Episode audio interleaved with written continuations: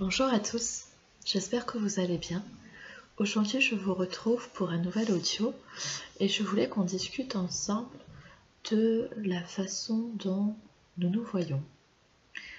Il est assez difficile d'être son meilleur ami et je trouve qu'il est important d'être la personne la plus à l'écoute de nous-mêmes et la plus gentille et bienveillante.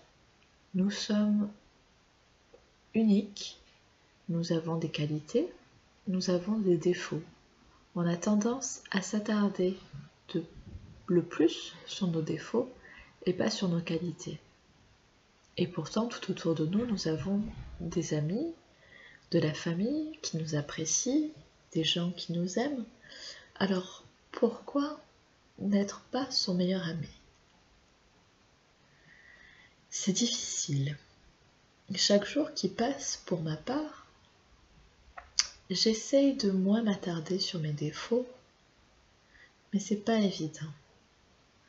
Je suis à un moment de ma vie où je me dis qu'il faut que je sois la personne la meilleure pour moi-même et en même temps je suis tellement exigeante avec moi-même.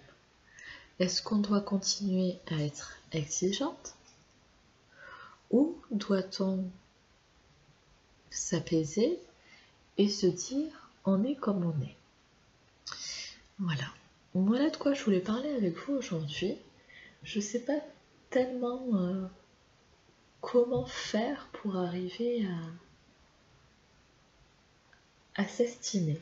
Est-ce que tous les matins, on doit se regarder en se disant tu es beau, tu es belle Ou en se disant ben, je trouve que ça, ça va pas, mais je l'accepte. Je suis telle que je suis.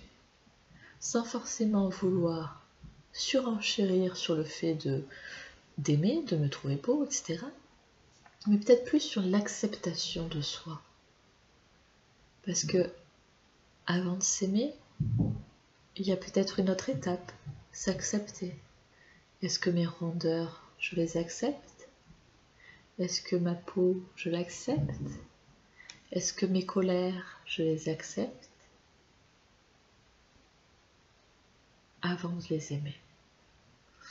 Voilà, dites-moi vous, qu'est-ce que vous en pensez? Qu'est-ce que vous faites, vous, pour vous sentir bien Pour vous sentir heureux? Est-ce que vous avez des astuces pour avoir confiance en vous? Comment se déclenche ce travail euh, d'estime de soi que vous avez? Voilà, je vous dis à bientôt. Bonne journée, au revoir.